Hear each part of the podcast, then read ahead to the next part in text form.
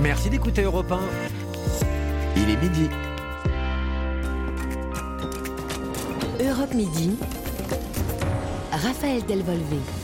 Bonjour à tous. Les feux sont désormais maîtrisés en Gironde. Les évacués rentrent chez eux et retrouvent parfois leur jardin calciné.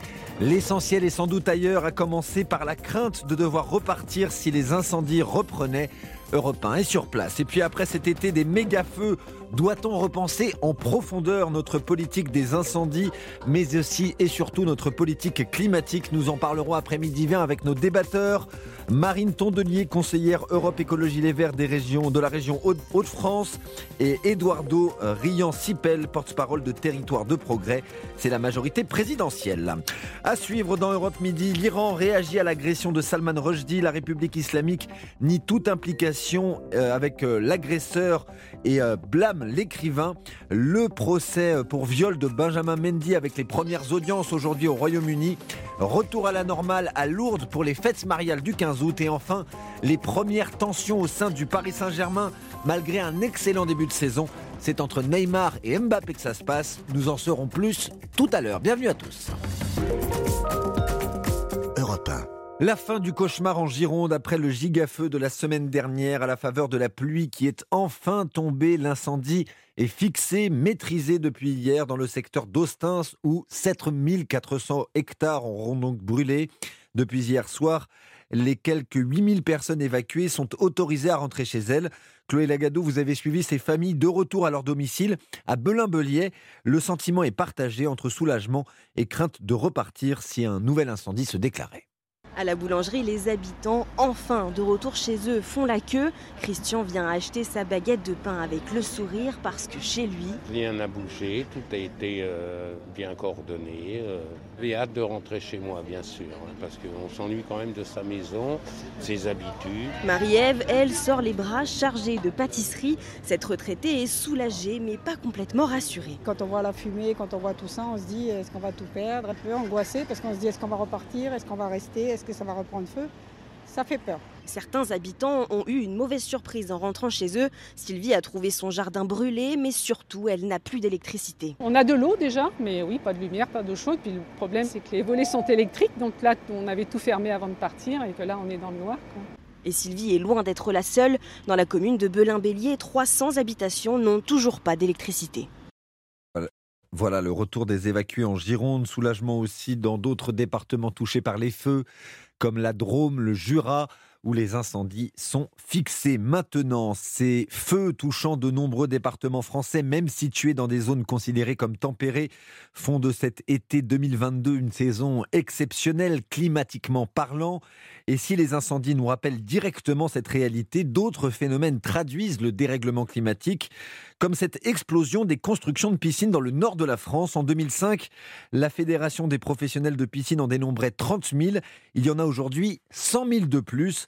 Maximilien Carlier a constaté cette ruée nordiste vers les piscines. Devant la maison de Benjamin, un énorme trou. Il utilise un engin de chantier pour enlever la terre et construire sa piscine.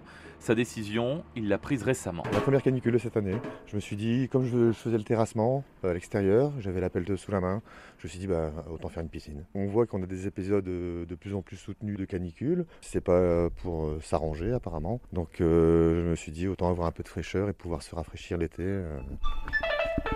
Sensation piscine et spa, bonjour Depuis le début de la saison estivale, les constructeurs de piscines sont très sollicités. Mahatoe à l'accueil est débordé. Ça n'arrête pas, hein. toute la journée, le téléphone, le passage euh, magasin. C'est assez impressionnant, euh, surtout dans, le nord, c'est vrai que je ne m'attendais pas à autant de demandes en fait. Des demandes de devis pour des piscines, le prix varie entre 25 et 100 000 euros suivant leur dimension. Un été record, le chiffre d'affaires a été largement réalisé. Vincent Brice, directeur commercial. Sur le mois de juillet par exemple, c'est une quinzaine de bassins ont été euh, signés. En temps normal, j'irai, on va être à 3-4 bassins par mois. C'est vraiment une demande importante euh, sur des laps de temps très courts. Alors, c'est pas comme ça tout le temps, on a des moments plus creux, mais actuellement, euh, le beau temps a déclenché énormément de projets. Et la dernière fois qu'il y a eu autant de ventes d'après ce responsable, c'était lors du dernier épisode caniculaire en 2003. Et pour Jean Brochy, Maximilien Carlieu, Europe 1. Et pour aujourd'hui, dans le Nord, pas de grand soleil. Météo France attend des orages dans l'après-midi. Météo complète juste après le journal. Raphaël Delvolvé sur Europe 1. Selon sa famille, Salman Rushdie devrait s'en sortir vivant après son agression au couteau vendredi aux États-Unis. L'auteur des versets sataniques lardé de coups de couteau 33 ans après la fatwa lancée contre lui en Iran. Si euh, le monde occidental condamne unanimement l'agression, les journaux conservateurs iraniens, eux, semblaient s'en réjouir ce week-end. Les officiels de la République islamique réagissent ce matin. Bonjour Thibaut Hu. Bonjour Raphaël, bonjour à tous. La diplomatie iranienne nie tout lien avec l'agresseur de Salman Rushdie. Oui, personne n'a le droit d'accuser la République islamique d'Iran, c'est ce qu'a affirmé Nasser Kanani, le porte-parole du ministère des Affaires étrangères. Il a même ajouté seul Salman Rushdie et ses partisans méritent d'être blâmés et condamnés. C'est la toute première réaction de Téhéran depuis l'attaque de l'écrivain, toujours à l'hôpital mais qui va mieux. Il n'a plus besoin d'assistance respiratoire, a indiqué son agent dans un communiqué. Son fils Zafar Rushdie s'est aussi voulu très rassurant sur Twitter. Il a même pu échanger quelques mots avec son père qui n'a rien perdu selon lui de son sens de l'humour. Sur la voie du rétablissement donc, mais les blessures sont toujours très graves, poignardé au cou et au foie. Les nerfs de l'un de ses bras sont sectionnés. Il risque aussi de perdre un œil, alors il reste hospitalisé jusqu'à nouvel ordre. En attendant, son agresseur est déjà en train d'être jugé. Adi Matar, un Américain originaire du Liban, inculpé pour tentative de meurtre et agression. Le forcené plaide non coupable. Il devrait de nouveau comparaître devant la justice ce vendredi. Merci Thibaut Hu. Et si l'agression de Salman Rushdie provoque une vague de soutien, elle provoque aussi de nouvelles menaces de mort contre d'autres membres du milieu littéraire, comme J.K. Rowling, l'auteur de la saga Harry Potter, qui soutient Salman Rushdie. Elle dit avoir été ciblée sur les réseaux sociaux. La police britannique a ouvert une enquête. Ça se passe également en Iran. La chercheuse franco-iranienne Fariba Abdelkha est retournée en prison hier soir, condamnée à 5 ans d'emprisonnement pour atteinte à la sécurité nationale. Elle bénéficiait d'une permission de sortie ces cinq derniers jours. Lui encourt la prison à perpétuité. Le footballeur et champion du monde français Benjamin Mendy est jugé pour des faits présumés de viol ou d'agression sexuelle sur sept femmes au Royaume-Uni. Le procès ouvert la semaine dernière à Chester entre dans le dur aujourd'hui. Après plusieurs jours consacrés à la procédure et à la constitution du jury, la lecture de l'acte d'accusation aujourd'hui. Laure Van Runbeck, vous suivez le procès pour Europe 1. Benjamin Mendy est arrivé ce matin à la cour de la couronne de Chester. Exactement. Benjamin Mendy est arrivé à 9h45 heure locale en costume bleu foncé, cravate, carnet à la main. Il est descendu d'une Mercedes, l'air détendu, puis il s'est rendu à la cafétéria de la Chester Crown Court pour prendre un café avant le début de son procès. Un procès qui vient à peine de commencer dans la cour numéro 1. Une trentaine de journalistes y assistent ainsi qu'une dizaine de membres du public. Benjamin Mendy a pris place dans le box des accusés devant son interprète. Les jurés viennent tout juste de prendre place. Ils sont 12, 8 hommes et 4 femmes. Le procureur s'apprête effectivement à lire l'acte d'accusation et nous aurons plus de détails sur les charges qui pèsent contre Benjamin Mendy. Le footballeur de Manchester City est accusé par sept femmes de huit viols, une tentative de viol et une agression sexuelle. Il risque la prison à perpétuité. Merci Laure Van Runbeck, envoyé spécial d'Europe 1 à Chester. Le procès Mendy devrait durer trois mois. L'actualité euh, à l'étranger, c'est aussi ce jour férié décrété par les talibans en Afghanistan aujourd'hui. Le 15 août marque le retour, il y a tout juste un an, des fondamentalistes au pouvoir. Après le départ des derniers soldats américains, le pays est isolé et enlisé dans une crise économique et humanitaire, sans parler du recul très net du droit des femmes. Mélissa Cornet, chercheuse française installée à Kaboul depuis 2018, a témoigné de l'écroulement de l'Afghanistan au micro d'Europe. Au lendemain du euh, départ des troupes américaines, on a eu le retrait des financements euh, étrangers qui constituaient jusqu'à 80% du budget de l'État. On a eu euh, l'arrêt total du système bancaire. Tout ça a entraîné une paralysie totale de l'économie afghane avec pour conséquence une crise alimentaire sans précédent. Aujourd'hui, on a 19 millions d'Afghans qui, qui souffrent de la faim. On a vu des, des cas largement relayés par la presse, par exemple, mhm. de familles afghanes qui se retrouvent obligées de vendre, entre guillemets, leur leurs leur filles mineures, c'est-à-dire de les marier en échange d'une dot. On a aussi vu des cas, notamment dans la région de Herat, d'Afghans qui se retrouvent obligés de vendre leurs reins sur le marché noir pour entre 500 et 2000 dollars.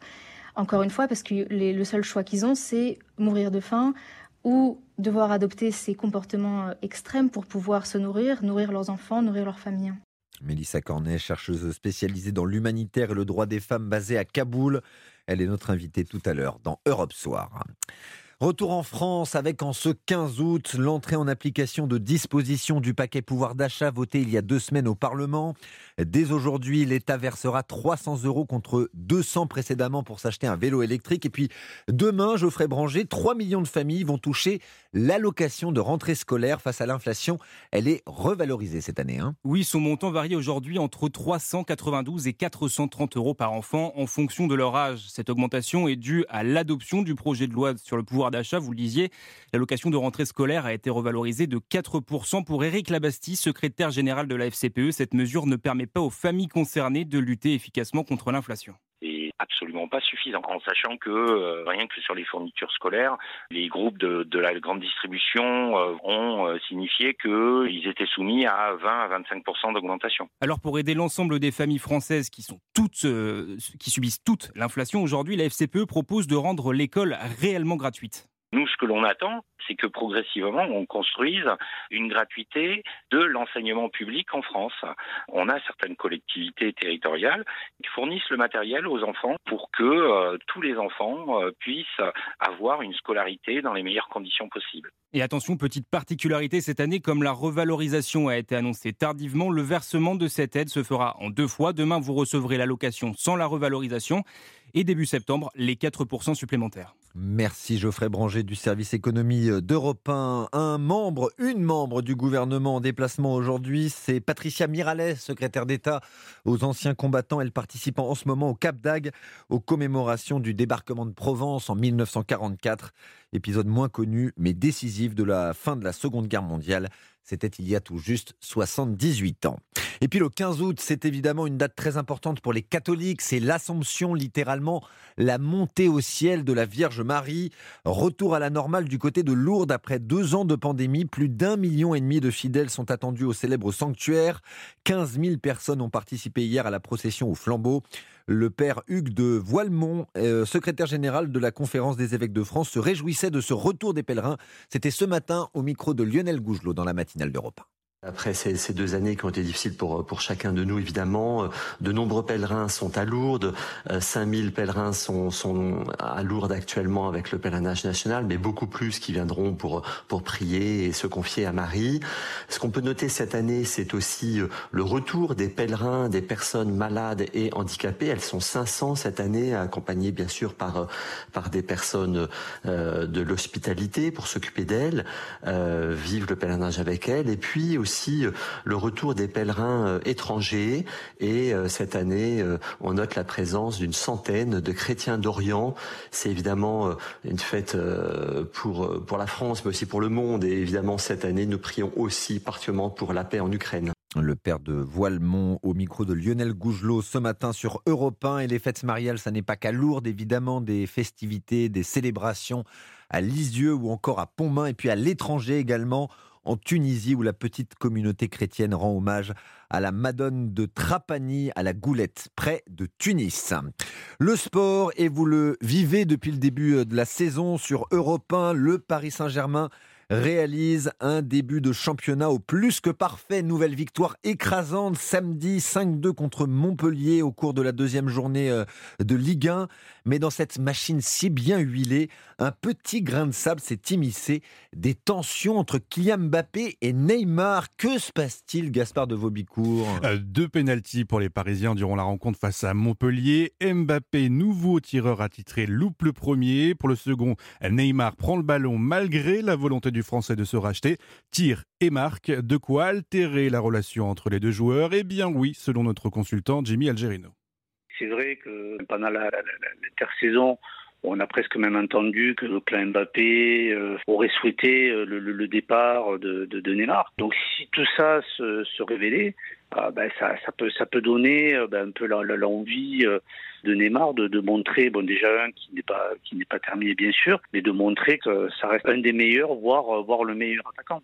Une information censée rester secrète. Seul problème, Neymar l'aurait appris. Tout pourrait pu s'arrêter là, mais trois likes du Brésilien sur des tweets issus de comptes fans de Neymar critiquant le choix de Mbappé en tant que premier tireur sont venus rajouter euh, de l'huile sur le feu. Selon l'équipe, une réunion de crise doit avoir lieu entre les deux hommes et la direction parisienne. Vous l'aurez compris, la télé-réalité façon PSG est de retour. La question est de savoir comment la nouvelle direction va gérer cette première épine dans le pied. On verra ça. Merci Gaspard de Vaubicourt. Le prochain match du PSG en, en championnat, c'est dimanche prochain euh, contre Lille. Ça sera évidemment à suivre dans Europe 1 Sport. Et puis euh, cette information également, notre meilleure chance de médaille au championnat d'Europe d'athlétisme, Kevin Mayer au, au décathlon s'est blessé. Il est hélas forfait. Les championnats d'Europe se sont ouverts hier à Munich, en Allemagne. À la plage ou au bureau, retrouvez la météo. Avec les 250 hôtels Kyriade, partez à la découverte de nos régions sur kyriade.com. Allez, le temps, les couleurs du ciel avec Anthony Kazmarek. Bonjour Anthony. Bonjour Raphaël, bonjour à tous. La journée est plutôt calme, mais il va falloir en profiter. Hein. oui, c'est ce qu'on appelle une journée de transition avec encore les restes des orages d'hier. Ça va donner des averses sur un large quart nord-est, averses surtout de la Bourgogne-Franche-Comté au Grand Est, un peu moins nombreuses de l'Île-de-France au Hauts-de-France. Il y aura même quelques coups de tonnerre près des frontières, des orages aussi du nord de la Corse jusqu'au Mercantour et à l'intérieur du Var, tout comme sur l'est des Pyrénées. Ailleurs, alternance de nuages et d'éclaircies, beau soleil même de la Provence au Roussillon et du Pays Basque au Midi Toulousain. Et puis un voile de nuages s'installe déjà sur la Bretagne, prémisse de la dégradation orageuse musclée de demain. Les températures sont de saison cet après-midi. On partira de 21 degrés à Lorient pour aller jusqu'à 33 degrés à Marseille, 25 à Metz, Nancy et Rennes, 26 à Limoges, 27 à Paris et à Lyon, à Bordeaux et à Strasbourg, 28 à Lille, 30 degrés à Toulouse et donc demain, forte dégradation orageuse dans tout l'ouest du pays et attention, ces orages demain soir seront très violents entre le Languedoc-Roussillon et les Cévennes et la mer sera très agitée avec sans doute des vagues de 2 mètres entre les Pyrénées-Orientales et l'Hérault, donc ça va dépoter demain dans le sud-est. C'est bien reçu, merci Anthony Kazmarek, vous revenez ce soir. À tout à l'heure. On se retrouve vers 18h. Merci Anthony. Le choix de Mola. La chronique littéraire estivale avec nos partenaires, la librairie Mola à Bordeaux et Stéphane Place. Bonjour Stéphane. Bonjour Raphaël, bonjour à tous. Avec un livre qui peut s'adresser aux adultes comme aux plus jeunes aujourd'hui, un texte à mi-chemin entre le rêve et la réalité, où la nature et la famille aussi tiennent un rôle majeur. Élise sur les chemins, c'est le titre de cet ouvrage original que l'on doit à Bérangère Cournut. Oui, c'est un très joli texte poétique avec évidemment plusieurs niveaux de lecture, un peu moins de 200 pages que l'on peut savourer en allant avec gourmandise d'un verre à l'autre comme l'on déguste un fruit d'été sucré avec ce parfum d'enfance que les contes, ils ont cette vertu, viennent réveiller, raviver. Déjà rien que pour cela, s'en aller sur ces sentiers de rêve et de liberté, c'est passer un très bon moment avec cette jeune fille Élise qui vit dans la montagne avec ses parents. Ma mère s'appelle Zéline, mon père Jacques, mais on dit plus volontiers Féline et le lion quand ils sortent les griffes ou font les yeux ronds. Les parents d'Élise et la fratrie réunis dans ce coin de paradis en pleine nature, jusqu'au jour où les deux aînés, deux frères, Onésime et Élisée, partent à la découverte des villes pour y faire leurs études. Mais Onésime et Élisée ne reviennent pas. Alors, sur les conseils d'une femme serpent rencontrée dans la forêt, Élise va les retrouver. Lucie Leroy libraire chez Mola. Le rapport de l'homme à son environnement, le rapport de l'homme à sa modernité, euh, les rapports familiaux avec la société. Donc en fait, c'est plein de petites choses comme ça qui ont vraiment un effet sur le lecteur euh, très beau, très apaisant, très explicatif, sans du tout que ce soit documentaire. C'est un livre qui se lit très facilement parce que euh, en termes de vocabulaire, etc., c'est tout à fait accessible et le rythme de ce livre est tel que de toute façon, on va tourner les pages de ce livre parce qu'on veut absolument arriver à la fin, parce qu'il y a vraiment un appel comme ça euh, au lecteur. Et en même temps, le message euh, est très profond. Je pense que c'est un livre qui s'adresse à toutes les personnes qui sont à la recherche d'une parenthèse euh, de paix, de réflexion, une parenthèse de respiration aussi. Balade où s'entremêlent le réel et le fantastique, hommage aussi qu'a voulu rendre l'autrice Bérangère Cournu à Élisée Reclus, géographe et écrivain du 19e siècle. Élise, c'est une enfant dont on pourrait croire au début qu'elle vit au siècle dernier ou dans un environnement un peu euh, éloigné d'une autre. Euh. Et puis en fait, il y a une forme un peu d'atemporalité. On s'aperçoit qu'Élise est un personnage contemporain pour nous. Mais c'est vrai que son origine au départ, c'était d'être euh, le texte un hommage à Élisée Reclus et Élise une sœur fantasmée d'Élisée Reclus pour faire une articulation en fait entre un univers littéraire qui est celui que j'ai créé dans ce livre et puis la figure d'Élisée Reclus qui a vécu au 19e et qui, tout en s'étant posé des questions de son temps, répond de manière, moi, je trouve, avec beaucoup d'acuité aux questions qu'on se pose maintenant sur notre rapport à la nature, notre rapport au travail, tous nos rapports sociaux. Élisée Reclus, géographe, anarchiste et précurseur de l'écologie, qui répétait que l'homme devait vivre en harmonie avec la nature. Merci Stéphane Place. On vous retrouve tout à l'heure et évidemment tous les jours de la semaine pour le choix de Mola sur Europe 1.